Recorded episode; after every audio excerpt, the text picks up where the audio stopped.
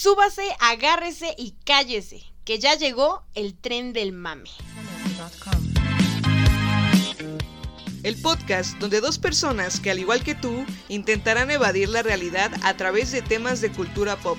Si buscas seriedad, aquí no la encontrarás. Puerta abierta. Destino. Pulp Fiction.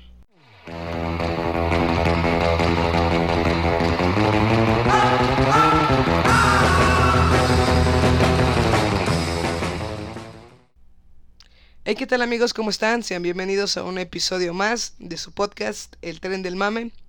Esta vez nos vamos a subir al Tren del Mame con Pulp Fiction, como lo oyeron, y se les, les traemos este especial, ya que estamos a pocos días de que se estrene Once Upon a Time in Hollywood. Tarantino vuelve al cine de nuevo. Y también porque Pulp Fiction cumplió este año 25 años. Está con nosotros Eunice, como siempre. ¿Cómo estás, Eunice? Bien amigos, todo está cambiando muy bien. Los cambios son buenos, a veces. A veces, a veces, hay que soportarlos. Bueno, y ya saben, yo soy Frida. Y pues a milagro es que estoy hablando en este podcast. La verdad, ayer no tenía voz. Perdió la voz por completo. Solo escuchaban con... Todavía creo un poco. Amigos, no se tomen dos cartones de cerveza bien fría. Sin, sin invitar a sus amigos, porque esto es lo que les pasa. Es venganza, claro. Bueno, para empezar, el término pulp tiene dos significados, los cuales nos son explicados al inicio de la película. El primer significado se refiere a una masa de materia suave, húmeda y sin forma. El segundo, a una revista o libro de contenido oscuro e impreso característicamente sobre papel no procesado. Es decir, algo así como libros vaqueros. De los que leían los señores en el camión o... Ah, cierto, en el metro, ¿no? Sí. Y, ¿Sabes qué era lo impresionante de eso? Que no intentaban ocultarlo. No, estaban muy orgullosos de estar leyendo. Exacto, en cambio libro. yo recuerdo cuando vino toda esta como sensación de las 50 sombras de Grey, que veías a las señoras y sí ocultaban el libro. escondiéndolo dentro de una Biblia. sí. Ok, todos hemos visto Pulp Fiction. Y quien no la haya visto, en serio, tiene que correr y verla. Sí, ve, bueno, corre y la ves y regresas a escuchar nuestro podcast. Claro. Por favor. Pulp Fiction es una película estadounidense y esta fue dirigida por Quentin Tarantino. Se estrena el 21 de mayo de 1994. Es por ello que en este año, en el 2019, está cumpliendo 25 años. Se estrena en el Festival de Cannes y consigue ganarse una palma de oro. Eh, después fue galardonada con el Globo de Oro al mejor guion y obtuvo siete candidaturas en la mm, decimosexta, no, en la vigem- vigésimo, En la sexagésimo en la séptimo, sexagésima séptima edición de los premios Oscar. Para acabarla pronto. En la, En la sesen- En la 67. 67 edición. Ajá, exacto, muy bien, eso Este me no es un más. podcast de matemáticas y de nomenclatura. No se nos da. Bueno, en esa edición de los premios Oscar ganó solamente uno y fue para mejio- mejor guion original. Para mejor guion original. Para mejor guion original. A pesar de que recibió más de 40 premios internacionales y otras tantas nominaciones. Pulp Fiction es una de las nueve películas dirigidas por Tarantino. Ahora nueve, contando Once Upon a Time in Hollywood.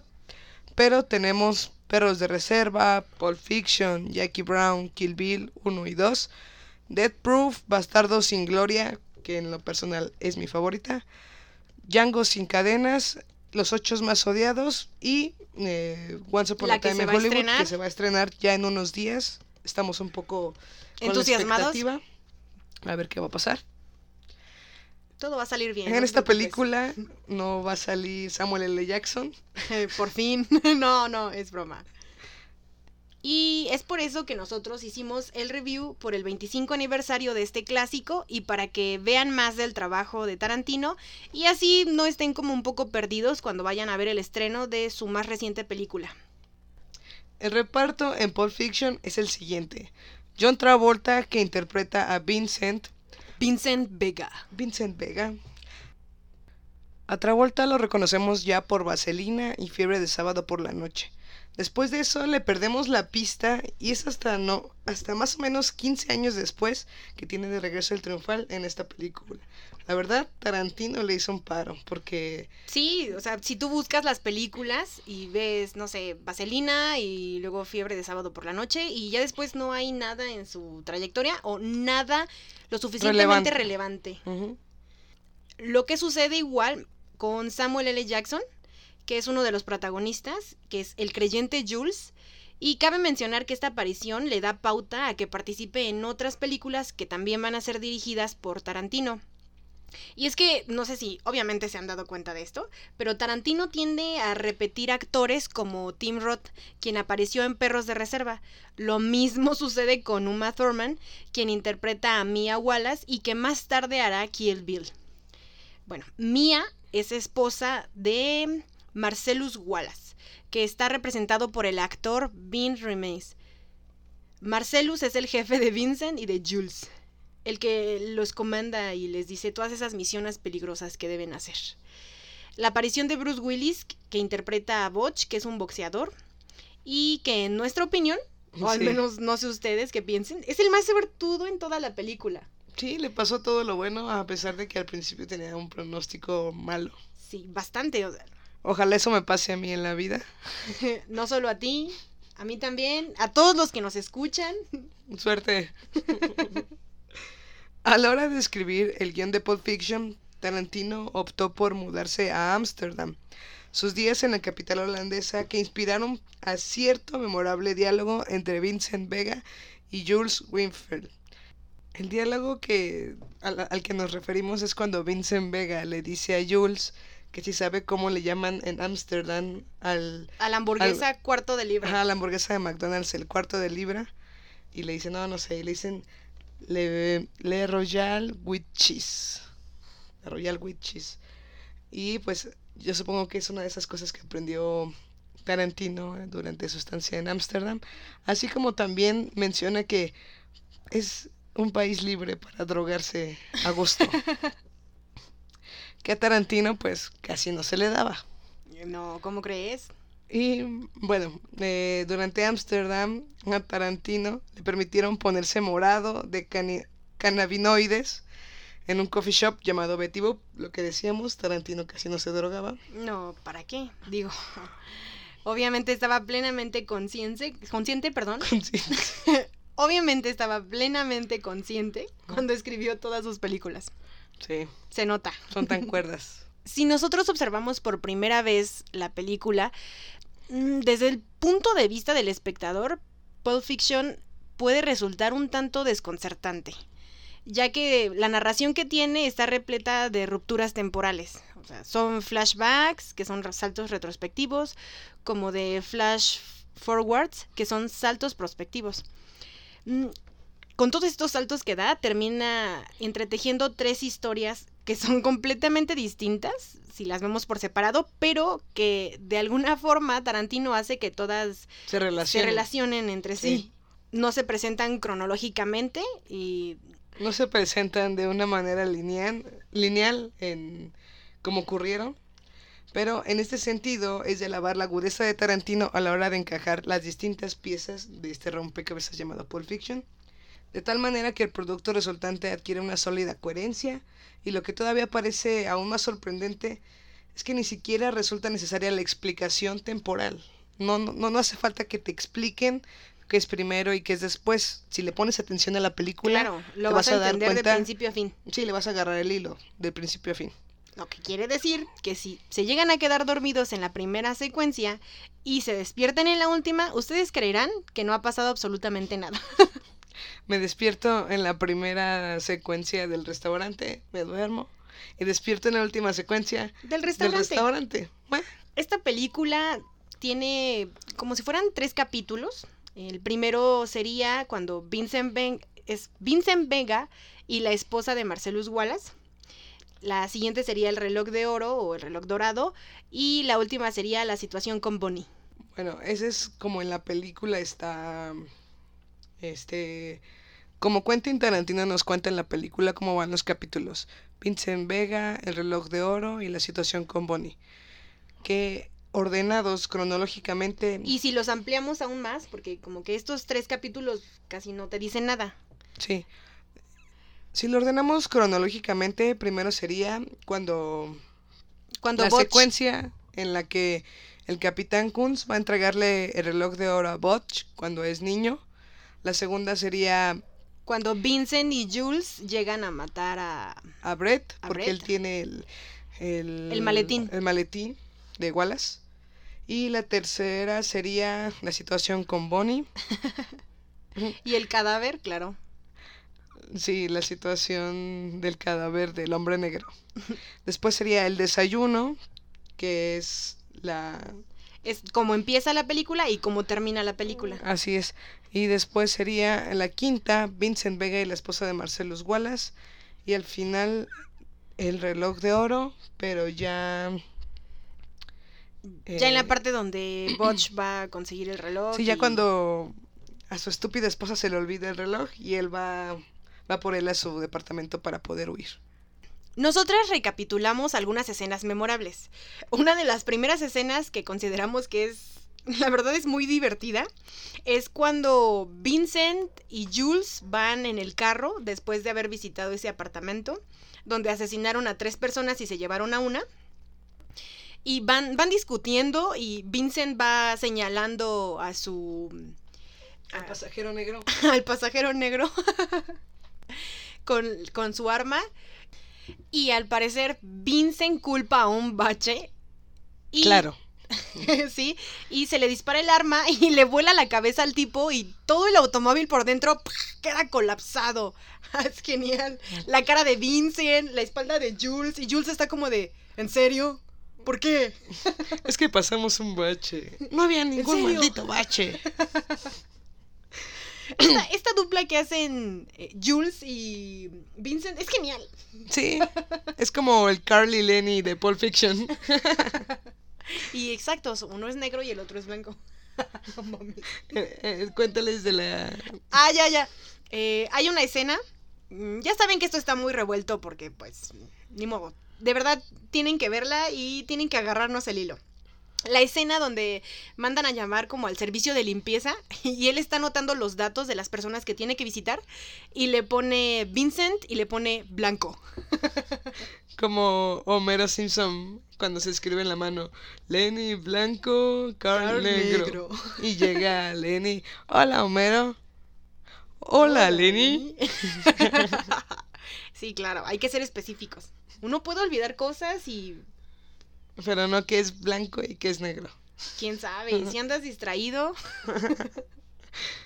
Bueno, también tenemos una escena súper icónica que es la del baile. Creo que esta escena es la más representativa de toda la película. O Sí, creo que aunque no hayan visto Pulp Fiction, han visto esa escena. Incluso también en memes con otras canciones de fondo. Ah, es cierto. Esa página en Facebook, ¿no? Este, Vincent envía bailando con diferentes canciones. no mames. Denle like, háganles el, bar- el parito. Bueno, esta escena de baile, eh, Uma Thurman no estaba, no estaba muy satisfecha durante el rodaje en esta parte, pero cansada ante la, la insistencia de Quentin Tarantino, quien se empeñó que ella y John replicasen el movimiento de twist que Tarantino estaba haciendo detrás de la, de la cámara. Es tan adorable ver a, ver a Tarantino detrás de cámaras. Moviéndose. mostrando- Sí, haciendo el twist para Ajá. que Uma y lo John viera y lo sintieran. logren imitar ese, ese flow que trae Y es que es lo que decías, ¿no? A John Travolta casi no se le da el baile, ¿verdad? Ah, no. No, era perfecta, es una escena perfecta para él. Y eso que John Travolta pudo dar más. Sí, bastante. Pero, O o sea- sea, ¿cuánto dura la escena? Dura como, no creo que no llega ni al minuto, ¿no? Creo que sí, un minuto. A lo mejor y un minuto. Pero es memorable, la canción Y aquí hay que eh, hacer notar que a Uma Thurman no le gustaba esta canción de fondo que está sonando mientras bailan este twist. La canción se llama You Never Can Tell, que es de Chuck Berry. Y bueno, la respuesta de Tarantino ante esto fue de O sea, tú hazlo, confía en mí y va a ser perfecto. Y es que lo fue, o sea, y lo fue. memorable por siempre. Uma Thurman, hazle caso a Tarantino. Claro, o sea, dos éxitos, ¿cuántos más? Ok, otra, otra de las escenas que también es memorable sucede justo después de esta escena del baile, cuando Vincent lleva a Mia a su casa, que es Uma Thurman, y eh, recordarán ustedes la anécdota de que le había dicho Jules sobre un negro cuyo nombre no recuerdo y que era gordo, eh, que le había dado un masaje a Anthony. Mia. Anthony, se Anthony. llamaba Anthony. Anthony le había dado un masaje a, A Mia. Mia.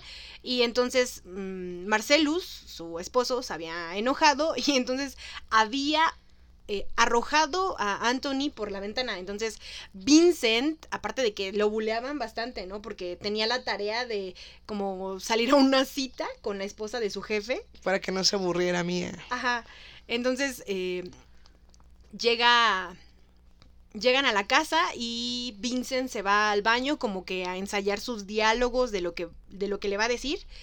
Y ya cuando sale ve que Mia se metió una sobredosis bien bonita. O sea, está, me encanta cómo está en el suelo y se ve tan real. Con toda la espuma y toda... uh, siguiendo Como perro rabioso. sí.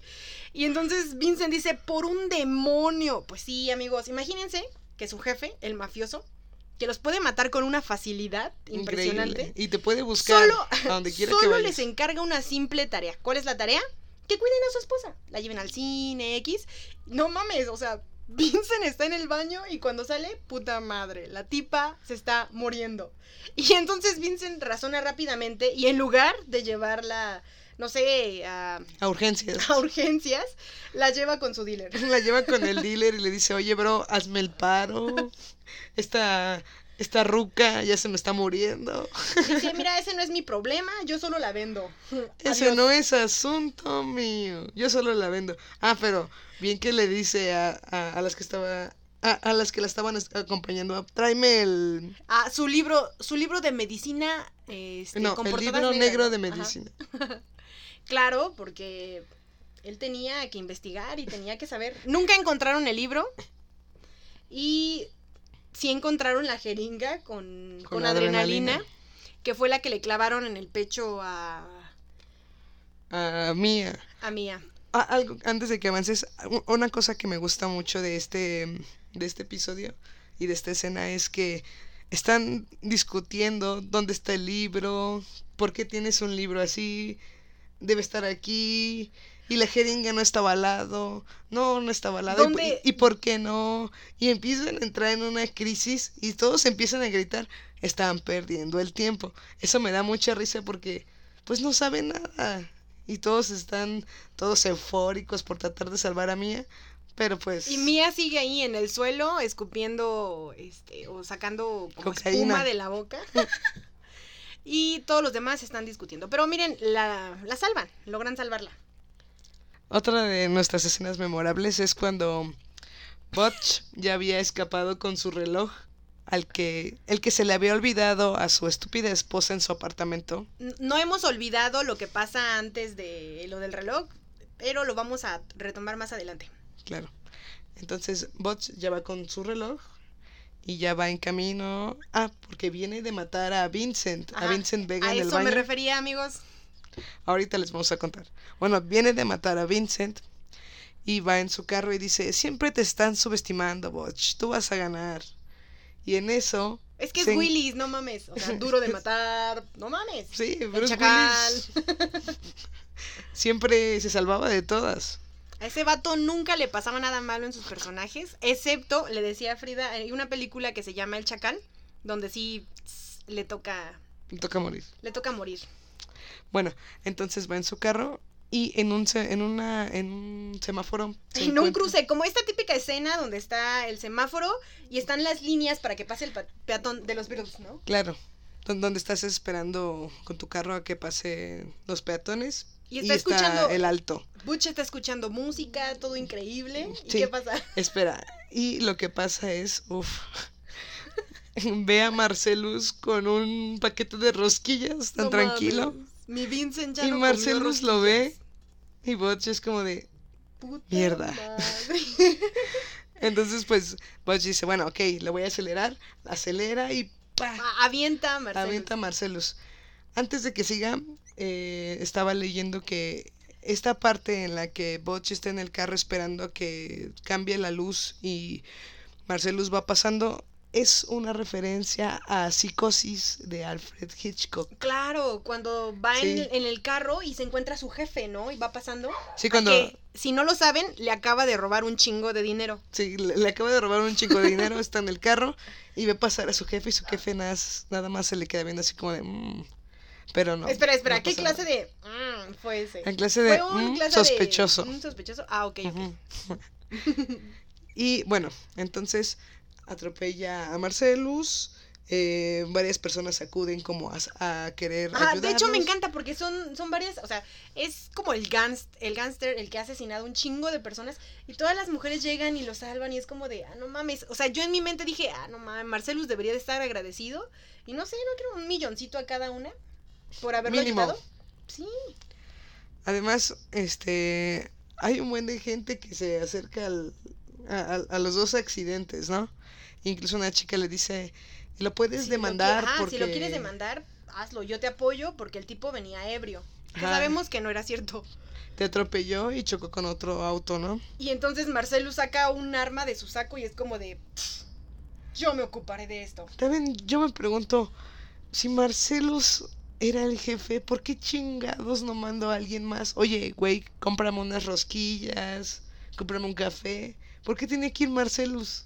No sé, porque cuando eres jefe, no sé, te dan ganas de, de como unos toques o De algo actuar como pobre. Ajá, ¿no? algo cotidiano, ¿no? O sea, algo fuera de las limusinas, de, del caviar. Entonces, De la tole de champán. atole de champán. Entonces, era ese era su momento, ¿no? Un mal momento, porque aparte Vincent estaba cagando. Pobrecito. Sí, Y se lo cagaron también. entonces pues ya acuden varias personas. Después él se levanta, saca una pistola y, y trata de darle a... Pero me encanta porque ves que intenta dispararle y le dispara a la A- a una- otra chica, a una que, estaba, chica. que estaba auxiliando a Willis. ¿Por qué no se fue esa chica? Basta, por favor.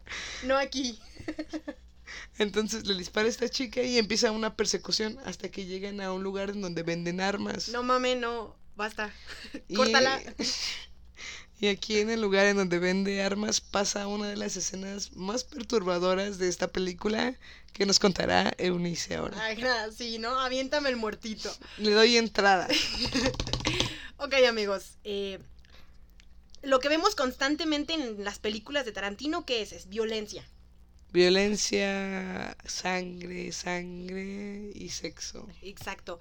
Pero creo que en toda la película, eh, creo que una de las escenas, como lo decía Frida, más perturbadoras es esta escena donde después de la persecución, este, terminan entrando a una, un lugar, venden como donde vas a empeñar tus cosas, ¿no?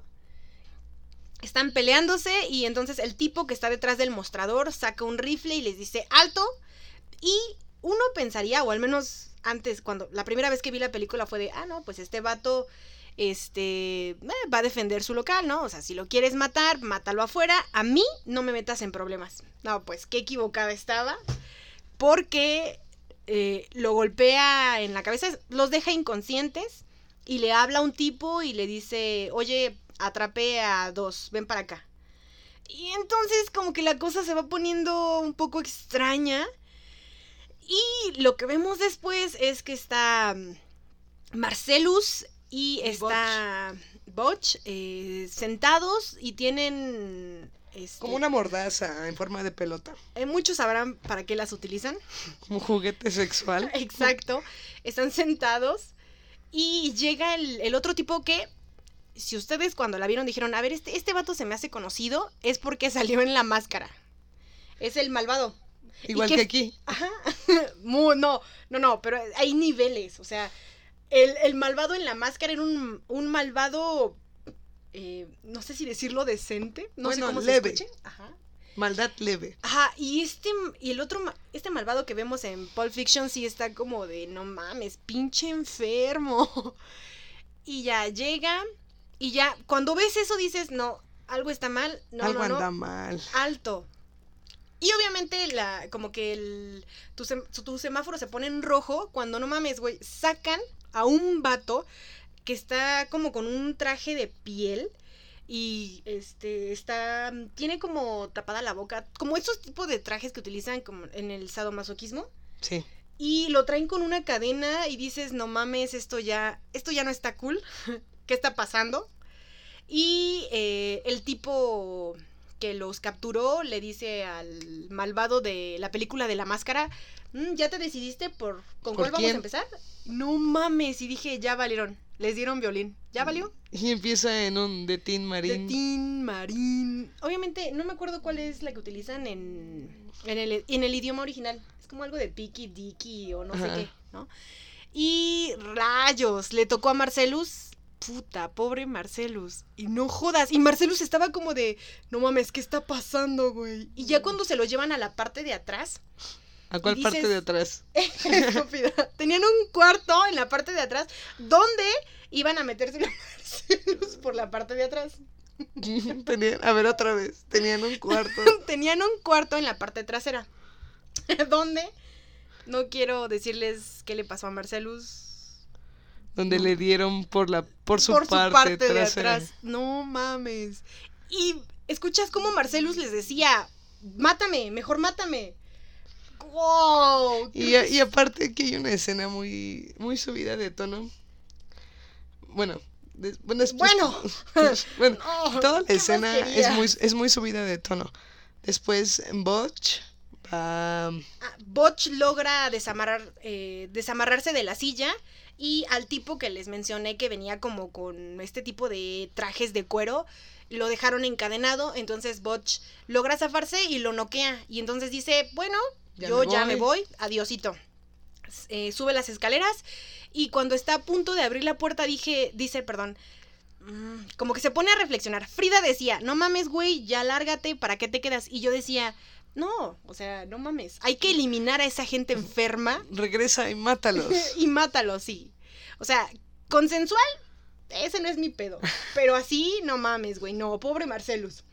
Aparte, ganaba más, ¿no? Descubrimos que ganó más. Entonces, regresa, eh, está buscando como un arma, que es lo que va a utilizar. Y sabemos que a Tarantino le encantan las katanas. Y encuentra una katana, ¿no? La baja y, y me encanta cómo Willis va bajando sigilosamente con, con la katana. Abre la puerta y Aquí sí está la escena más aquí, ajá, perturbadora. aquí sí está, o sea, a Marcelus le están dando por detrás y es el malvado de la máscara y el vato que los capturó en un principio se está masturbando mientras los ve y entonces llega Willis y les- y entonces este Marcelus logra voltear y ve a, A ve a Willis. Willis, lo que hace que el vato que los capturó en primer lugar voltee y ya cuando voltea ¡pua! le da un catanazo. en diagonal. Sí, solo que aquí no se parten como en Kill Bill. No, aquí no. es un poco más. Se estaba preparando Tarantino para, Para que ese venía. momento.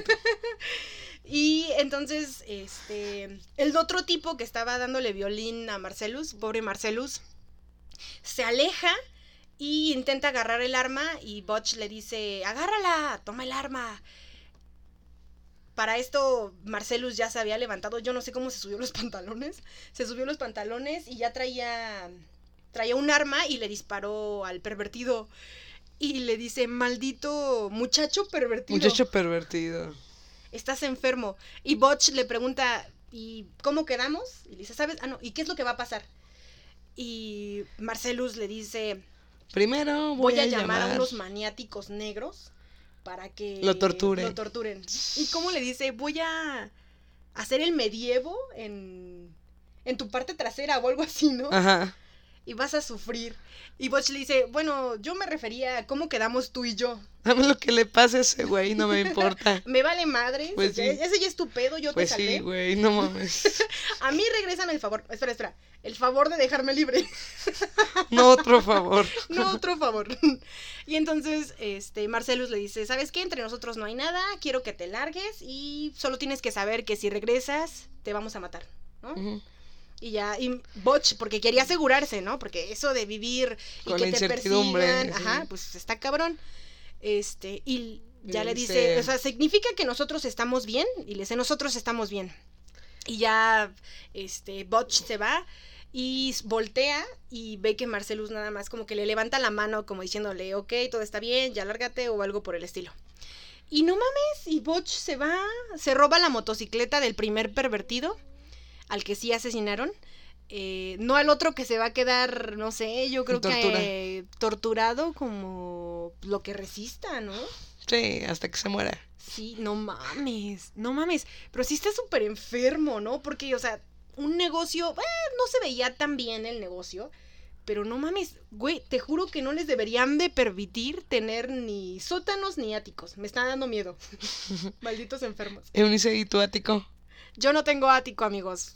Aquí no existen, en México no existen. Allá Vaya, no puedo argumentar nada contra esa lógica. Exacto. Por eso aquí no hay asesinos seriales. Casi no. Casi no. O al menos no los ocultan en los áticos ni en el ni en el sótano. Les hacen pozole o tamales. Exacto. Se los comen. Aquí no se desperdicia nada. No, hay que utilizarlo, el hambre está cabrón. Y este, y entonces Butch se lleva la motocicleta y va con su novia, la inteligente, y le dice, ¿sabes qué? Vámonos. Eh, la verdad, no sé, ¿qué te parece la novia? A mí sí, llega un momento en el que dices, ay, no mames, ¿cómo puede ser tan estúpida? Sí, se ve que está muy estúpida. Pero bueno. y se va. Pero tenía buen cuerpo. Ah, claro, porque Frida me decía, o sea, está tan estúpida y se quedó con Willis. Pues sí, güey, no mames. Fea no, bueno, de la cara, de... Pero del cuerpo, pues no estaba mal, entonces, vas, Está bien. ya, acéptalo. No le pongo pero ya. Ok, ok. Bruce Willis se merece algo bueno. Ok, creo que hasta aquí van las escenas memorables, excepto que hablaremos más abajito de... Algunos datos curiosos sobre algunas escenas y sobre toda la película.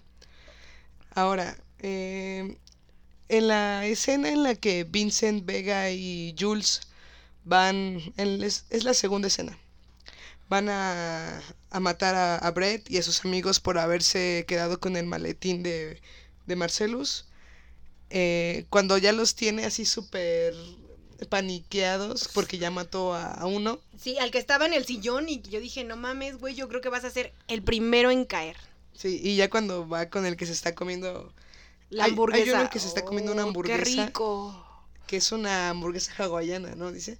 Y tiene Sí, sí, carne, sí. queso, Oh, se ve tan deliciosa. No. Y luego tiene su Sprite. mm. O sea, eh, tuvimos que ver la película otra vez, ya la habíamos visto, pero como para tener todo fresco. Y yo la venía este, viendo en la mañana. Y no mames, o sea, sí desayuné, pero fue algo ligero. Y no mames, me ponen la escena de este vato con la hamburguesa y fue como de puta, quiero una.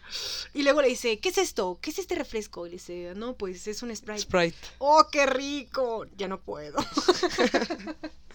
Entonces, yo creo que terminando esto, vas, nos vamos por Unas hamburguesas. unas hamburguesas, ¿no? Jalisco.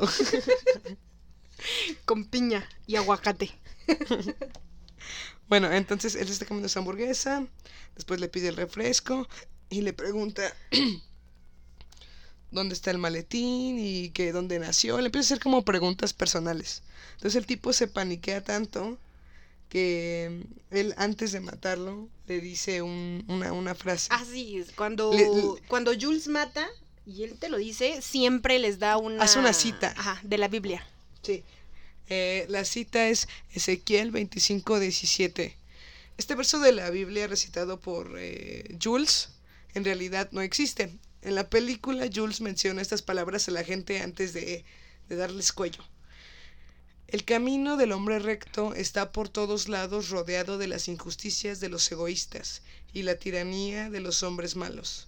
Bendito sea aquel pastor que en nombre de la caridad y de la buena voluntad saque a los débiles del valle de la oscuridad, porque él es auténtico guardián de su hermano y el descubridor de los niños perdidos. Y les aseguro que vendré a castigar con gran venganza y furiosa cólera a aquellos que pretenden envenenar y destruir a mis hermanos, y tú sabrás que yo soy el Señor, cuando caiga mi venganza sobre ti. Te- textual, eh, no, literalmente, eso es lo que Eso es lo que dice. Pero si ustedes buscan el capítulo en la Biblia, Que ¿qué sí lo hizo, amigos. O sea, estamos grabando y hay una Biblia en mi espalda Aquí y hay una Biblia. no sé, como que me estoy sintiendo como con miedo. o sea, Fri- Frida parece, no sé, no mames, sacerdote. ¿O a quién vas a invocar? Ya lo verás. O sea, yo el único libro así que toco es el de las hechiceras o algo por el estilo. El libro de las sombras. claro. Bueno, el, si buscan ustedes en Ezequiel capítulo 25, versículo 17, por favor, hermanos, vayan al versículo y leamos la palabra del No Señor. mames, sí lo está haciendo. No, lo que dice es, y haré en ellos grandes venganzas con represiones en ira, y sabrán que yo soy Jehová cuando haga mi venganza en ellos. O sea Acaba que- de cerrar su libro, su, su sagrada Biblia, para darle como... Y la besé también. La besó y colocó la sotana a un lado de la cama. Y me tomé una copita de vino porque pues a uno le da sed leer la Biblia, ¿no? Claro. Se te seca el gaznate. Bueno, entonces eh, el texto se limita a señalar nada más y haré que en ellos grandes venganzas con represiones de ira y sabrán que yo soy Jehová cuando diere mi venganza a ellos. Es lo único que tiene de bíblico toda esta frase de, de Jules. Lo del camino del hombre recto anterior, antes de que, de que de verdad sea el versículo, todo lo de, lo de antes viene de es extraído del guion de Karate Kiba, un filme de artes marciales eh, fechado de 1976 y protagonizado por Sonny Chiba, el futuro Hanzo de Kill Bill. Cabe mencionar que a Tarantino le gusta mucho Sonny Chiba. eh, también lo referencia en otras de sus películas. Véanlas y sabrán cuál es. Kill Bill. Regresando a una de las escenas más memorables, que también se junta, es una extraña relación que Vincent tiene con los inodoros, ¿no? O sea, lo nombramos como Vincent y sus cinco minutos en el baño. ¿Por qué? Porque hay tres escenas en donde Vincent tiene que ir al baño y cuando regresa, o sea, el mundo se fue a la mierda. Y hay un desmadre. O sea, ya todo se está colapsando, ¿no? Y yo le comentaba a Frida que pues, Vincent se tomaba esos minutos en el baño porque quería descansar de tanta violencia, ya De tanta, tanta sangre. sangre, tanta pólvora, eh, ya sabes, De ¿no? tanta mierda. tortura. Ah, no, de, de tanta Bueno, mierda. no, porque tenía que ir a evacuar. Sí, claro. Entonces lo que hacía en el baño era como eh, reflexionar, leer alguna revistilla, no sé, me imagino a Vincent haciendo un test, ¿no? ¿Qué tipo de asesino eres? no, no mames. Recuerdo a tu taco favorito. ok, perfecto. Y ok, entonces, la primera escena que vemos en la película de Vincent después de que sale del baño, ¿qué es lo que pasa? Eh, Mia ya está con una sobredosis y se le está Increíble, muriendo, ¿no? sí. La segunda escena que vemos donde Vincent sale del baño creo que es la más memorable. O sea, Vincent está viendo la revistita, la deja, termina, hizo lo que tenía que hacer, abre la puerta y no mames, Willis está enfrente de él con un arma. Puta madre, ni para dónde hacerse. O sea, se queda así como de, como en la escena donde está buscando de dónde le está hablando Ah, sí. este Mia. Ese, ese GIF. El meme de ¿qué pedo? y este mm, y no mames y lo masacra, o sea. Vincent termina en el baño. Pues es que a. Bot se lo sirvieron en bandeja de plata. No mamen, amigos, yo no quería que Vincent se muriera. ¿Qué pedo con eso? ¿Por qué? Así es la vida. No mames, pobre Vincent. Y ya Vincent termina ahí después de cagar. Se lo cagan, lo matan, Se lo lo asesinan y Botch está como de, no mames, soy el rey. Y me encanta porque deja el arma y agarra como unos este, Kleenex. y empieza a limpiar, ¿no? Que no vayan a ver que las huellas digitales. ¿Y saben qué? Ahora que, que recuerdo, ¿en qué momento vimos a la policía en toda la película? Nunca. Nunca. No hay, O sea, no existe. pasó el accidente, no había policía. La sobredosis, no había policía. Y digo la sobredosis porque cuando llega a la casa, Vincent Vega llega a la casa de su dealer, eh, o sea, hace como un derrapón y se supone que choca el auto. Sí. Y los vecinos, ¿qué pedo? O sea, nadie habló, ya estaban acostumbrados. No había tanto presupuesto para extras. Ok, ok. ok, esa es la segunda Y la tercera es cuando están, desa- en el, están desayunando y Vincent tiene que ir a cagar otra vez. y cuando regresa, pues ya hay este, una mujer y un hombre que están apuntando con un arma a Jules y Jules está como protegiendo el... este, está protegiendo el maletín. O sea, no mames. Va, es como una tradición. Va al baño, regresa y no mames. Si hubiera, si hubiese habido una cuarta, yo creo que va al baño, regresa y ya no sé, nos invadieron Sí. los alienígenas o no sé qué mierda pasó. Nos cayó el meteorito. Lo balacearon los municipales. No, lo hicieron los municipales. No mames. tanto, tanto Facebook es lo que pro- provoca Sí. este tipo de respuestas. Es que al igual que Vincent, o sea, no tienen sus cinco minutos en el baño con Facebook. Donde ya se les duermen hasta las piernas y ya ni se pueden parar. están mirando, no, no mames, llevo mucho tiempo aquí. Sí, y me pasa igual que Vincent, siempre que salgo ya todo es un Ya todo se desmadre. fue a la chingada. Bueno, también eh, tenemos algo citado como el cuaderno. Esto es porque Tarantino, eh, después de su película y el éxito obtenido de Perros de Reserva, tenía que hacer un trato para Full Fiction.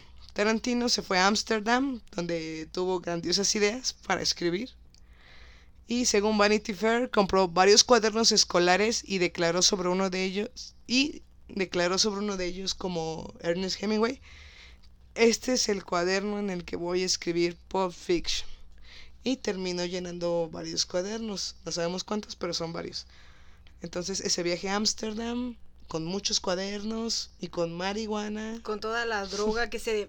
Con toda la droga que se metió. le sirvieron para escribir esta obra maestra Pulp Fiction. Ok, pasa algo curioso con un auto, ¿no? Eh, Tarantino le dio mucho uso a un Honda Civic. Y lo recordarán porque es el auto que Butch está conduciendo en la película. Y es el mismo auto que curiosamente Pam Grier, en el papel principal de Jackie Brown, eh, lo utiliza. Y aparece en otra película de Tarantino, que me parece que es en la de Kill, Eh, Bill, Kill Bill. volumen 2. Ajá. Bueno, y hablando de autos, el convertible de 1964 Chevelle Malibu que Vincent Vega maneja en realidad pertenecía a Tarantino y fue robado poco después de que salió la película. Hace años se informó que un tal Bill eh, Jiménez de San Leandro, California, había pagado más de 40 mil dólares para restaurar el auto clásico que había tenido durante una docena de años antes de, antes de que la policía le informara que era el famoso vehículo de la película. Jiménez nunca había visto la película de Tarantino y menos sabía quién era Quentin Tarantino hasta Amigos, ese momento. No sean como Gemnes, vean la película, por favor. No sé cómo Géminis, exacto. ok, ocurre algo gracioso con la grabación de la escena de la sobredosis. Eh, si ustedes se dan cuenta, al comienzo de la escena, Mia lleva puesto el abrigo de Vincent, pero momentos más tarde ella va a encender un cigarrillo y ya no lo usa. Pero de nuevo el abrigo aparece mágicamente en ella una vez que enciende el cigarrillo. Por lo que decimos que... Harry Joara Wizard. no mames. Howard. ¿Sabían que Robert Redford pudo haberla protagonizado? Bueno, aquí les tenemos una anécdota. Ronnie Jeskel, el director de casting de la película, le dijo a Fabler Wire que a diferencia de Reservoir Dogs, o sea, perros de reserva, las agencias de Hollywood estaban lanzando a Robert Redford, Dustin Hoffman y Bruce Willis solo los nombres más importantes del negocio que puedas imaginar. O sea, después de Perros de Reserva, al hacer casting para Pulp Fiction, Les lanzaron a lo mejor que tenían. O sea, a lo mejor hacen, que tenían para, para el casting. hacen perros de reserva y no tenía como, este, al momento, tanta Popularidad. popularidad cuando se estrena y ya la ven y es como de no mames, ¿qué está pasando? Y ya cuando quiere hacer Pulp Fiction le dicen, claro, es que eres como una mina, ¿no? Los que Todo- quieras, aquí escógelos. Todo te sale bien. Y eh, el, el director de casting dice que estaban allí sentados en las habitaciones con todos estos Todos esos trajes. actores. to- sí, con todos estos actores así con trajes súper elegantes y se sentían como un niño en tienda de golosinas.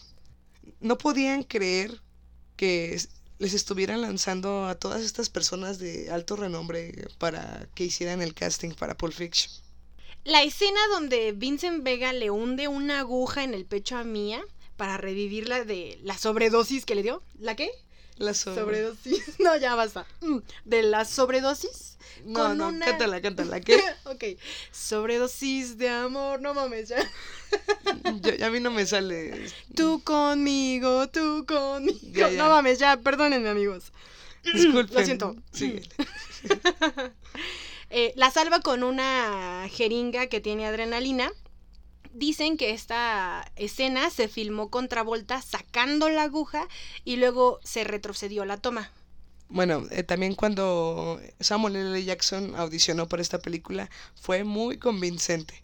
El productor Richard Gladstein le dijo a Vanity Fair que cuando Jackson hizo su segunda audición, Audición. para su papel, apareció con una hamburguesa y papas fritas, mm, accesorios, accesorios clave en esta escena en la que iba Quiero hacer para, un comentario. Yo quiero unos accesorios clave aquí. para favor. audicionar. para audicionar.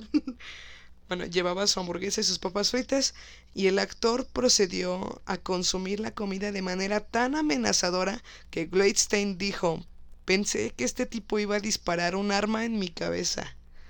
O sea, Samuel L. Jackson lo intimidó de una manera genial para poderse quedar con su papel de Jules, como solo comiéndose una hamburguesa y papas fritas. Espero algún día yo comer una hamburguesa y papas fritas de forma tan amenazante como Samuel L. Jackson. Qué rico. ok, sobre las drogas. Eh, uno de los amigos de Tarantino, amigos, Es el favor. primo de un amigo. El primo de un amigo era un adicto a la heroína en rehabilitación y este aconsejó a Travolta sobre la mejor manera de interpretar a un hombre con tal adicción. Le dijo al actor que lo pueden comprobar amigos si no nos creen que emborracharse con tequila mientras se relaja en un baño caliente se aproxima más o menos al efecto que causa esta droga. Ya lo estamos pensando. sí, eh, tequilita, qué rico, baño caliente. mm, suena bien, suena bien. Después de tanto estrés. Bueno, también recordarán en la última eh, secuencia de la película cuando le quitan su billetera a Jules en el asalto de, del lugar al que van a desayunar. Porque Jules era, ya para esa escena ya era un hombre nuevo, ¿no? Había, lo que él decía, había presenciado un milagro. y entonces intentó cambiar, porque esa escena pudo haber terminado con los dos tipos, la mujer y el hombre, asesinados. Con una facilidad impresionante. Sí. Pero no fue así. Decidió darles una oportunidad más porque él había presenciado un milagro. Y es que más que un milagro fue la mala puntería del tipo. Qué estúpido. Sí, cuando está con, con el tipo de la hamburguesa, sale un tipo del baño y los quiere matar. Y tiene un, tiene un arma y está a tan O sea, pocos tiene metros. cuatro balas, está muy cerca y el estúpido se pone a disparar como si trajera una ametralladora. Y, no, mames, y no les da. Es imposible que no les haya dado. Eso sí, Sí que es tener mala suerte. Bastante. O era un milagro. Bueno, eh, entonces cuando lo asaltan en ese lugar, Jules entrega su billetera. Esta billetera, eh, Quentin Tarantino no tuvo que buscar muy lejos uno de estos accesorios, uno de los accesorios más importantes de esta película. La, ¿La billetera de Jules, no, esa, esa la compró Samuel L. Jackson. Ok, ok, para su perfecto. audición. Eh, la billetera que, que tiene Jules tiene grabado Bad Motherfucker al frente. En realidad, esta billetera le pertenecía a Tarantino. Yo solo tengo un. Un, un monedero. Frida solo tiene un monedero o una camisa. ¿De qué? ¿De qué, qué dice? Que fui hasta Acapulco. Fui hasta Acapulco y solo le traje este regalo. O esta chingadera, no sé qué dice. Algo así. El transportador de relojes. Eh, cuando, si ustedes recuerdan cuando llegan a contarle a Butch para entregarle el reloj cómo había llegado a las manos del capitán Kunz, este, la historia, le dice toda la historia sobre el reloj, esta fatídica historia de todos los lugares y en todas las personas en las que estuvo el pobre reloj. Eh, le cuenta que su abuelo murió de desintería por tener, ¿cuántos? ¿Cinco años? Cinco años, creo. Cinco años el reloj en el ano y el recto. Bueno, o sea, el- ahí, ahí, lo tenía ahí. en, en el nudo de globo. No mames. Y bueno, el capitán Kunz le explica a Butch que mm, un soldado fue quien transportó este reloj. Y es una referencia que hace Tarantino de John Winoki, que fue un personaje que salió en la película de Air Force de 1943 y que fue dirigida por Howard Hawks, uno de los héroes personales de Tarantino. El lobo es a la gente que llaman para limpiar el cadáver del negro al que Vincent Vega mata en el auto, causado por un disparo que no se tenía contemplado, por un bache. Y eh, el lobo ya llega con ellos y les dice cómo limpiar, ¿no? Entonces, Tarantino escribió ese personaje del lobo específicamente para este actor que se llama Harvey Keitel. Eh, en el personaje del lobo es un, es un especialista que se encarga de limpiar desastres ajenos, ¿no? Sí. Y de hecho, esto, esto ya lo hemos visto en varias películas, ¿no? Ahorita en mi me- a mi mente llega la, una de las escenas de John Wick, después de que asesinó un montón de vatos en su casa, eh, llama por teléfono y llega el servicio de limpieza. y queremos contarle, bueno, Frida no quería que lo dijera, pero lo voy a decir, ¿no? Debido a varias películas y Lo voy a cortar. Una, una serie de una serie de situaciones que nos han pasado, eh, decidimos emprender como una especie de negocio que fuera una compañía de limpieza en que se iba a llamar Dumardi y el- nuestro lema iba a ser como de usted ensucia, nosotras limpiamos. ¿Por qué? Y el servicio iba a estar, este, se iba a aplicar para cualquier cosa, ¿no? O sea, desde tuviste una peda, se puso todo muy loco, ¿no? Sí, muy Este, loco. Muy, muy loco. y pues nosotras íbamos y limpiábamos, ¿no? Obviamente estamos hablando de que era una empresa completamente profesional y por ello cobrábamos muy bien. Y con mucha Y discreción. con mucha, todo lo manejábamos con discreción. Y también, no sé, o sea, podía ser desde la peda hasta, no sé, asesine a alguien. ah, nosotros Quiero también- limpiar. nosotros también lo hacíamos. Déjenme decirles que Frida tiene una, ¿Una qué? una, ¿Canción? una, una, ¿Una audio playlist? list, una playlist que, di- dinos cómo se llama tu playlist, Pops? Se llama Alabanzas a Jehová. No, Ah, no mames, no. Se llama Música para limpiar. No, se llama Música para Matar. Ay, Primero vienen las canciones para matar y después y vienen después las... vienen las canciones para limpiar el desastre. Sí, nos motivan mucho esas canciones. Este, si Bueno, nos después de- necesitan. Perdón, Después de... Déjame, estoy promocionando. ya, ya, y muere. Después de esa promoción de parte de Eunice, hasta aquí queda, ¿no? Sigamos. Estábamos hablando de Harvey Keitel. Harvey Keitel eh, fue tan comprometido el actor para asumir este papel que ayudó no solo a recaudar fondos para Pulp Fiction, sino que también aseguró que el papel de Tarantino como director fuera, o sea, que fuera su película o fuera su película a fuerza. Entonces, ¿qué nivel de compromiso de Harvey Keitel? Una, para poder ayudar a, a Tarantino, que fuera el director, y dos, para recaudar fondos para Pulp Fiction, que no alcanzaron para los extras. El mismo pastel. La frase que dice Fabián, que es la novia ton, perdón, la novia de Willis. Ella dice, cualquier momento del día es un buen momento para un pastel. Y justo ahora, en este momento, creo que eso es cierto. La verdad, tengo muchísimas ganas de comerme un pastel. Primero una hamburguesa con papas y luego un pastel. Qué gran Qué rico. combinación. oh, delicioso. Bueno, esta frase nos suena familiar y es que lo es porque el personaje dice lo mismo en otra película de Tarantino. Esta película se llama True Romance. Todos se preguntarán qué hay en el maldito maletín de Marcellus Wallace. Cuando lo abrió Vincent se veía muy resplandeciente. Pero no sabemos qué es, nadie sabe qué es, Tarantino nunca ha dicho qué es. Pero bueno, ahí les va. Ha habido tantas teorías sobre lo que había en este misterioso maletín que Jules y Vincent tenían que proteger eh, a capa y espada, desde oro hasta el alma de Marcellus. Pero Tarantino ha dicho en las entrevistas que es lo que, que lo que hay en el maletín puede ser lo que los fanáticos crean, lo que, lo, lo que tú quieres que haya en ese maletín, como una hamburguesa, papas fritas y un pastel, Y un pastel, eso puede ah. ser. Para mí, en este momento, ese era el contenido. Hamburguesa, papas fritas, dos hamburguesas, ¿no? Papas fritas suficientes. un pastel de esos deliciosos, pero de los ricos, ¿no? De los que saben, no, de los ricos y deliciosos. Mm. Ay, Ok, muy bien. Sí, o sea, puede ser todo lo que tú quieras. Está en el maletín de Marcelos. Para aquellos que pensaban que lo que había en el maletín era el alma de Marcelus, como que sí se. No sé, como que los veo influenciados por, no sé, Piratas del Caribe o no sé, Harry Potter. Era uno de sus horrocrux. Todo podía pasar, es, es Quentin Tarantino. Sí.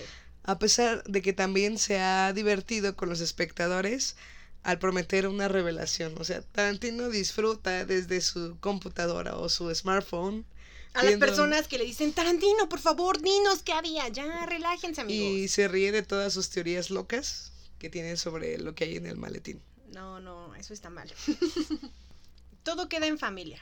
¿Y por qué decimos esto? Porque el personaje de Travolta, Vincent Vega, es el hermano de Vic Vega, también conocido como Mr. Blunt, que sale en la película de Perros de Reserva y que es interpretado por Michael Madsen. Ahora, se habrán dado cuenta que Marcelus en todas las escenas tiene un curita en la nuca.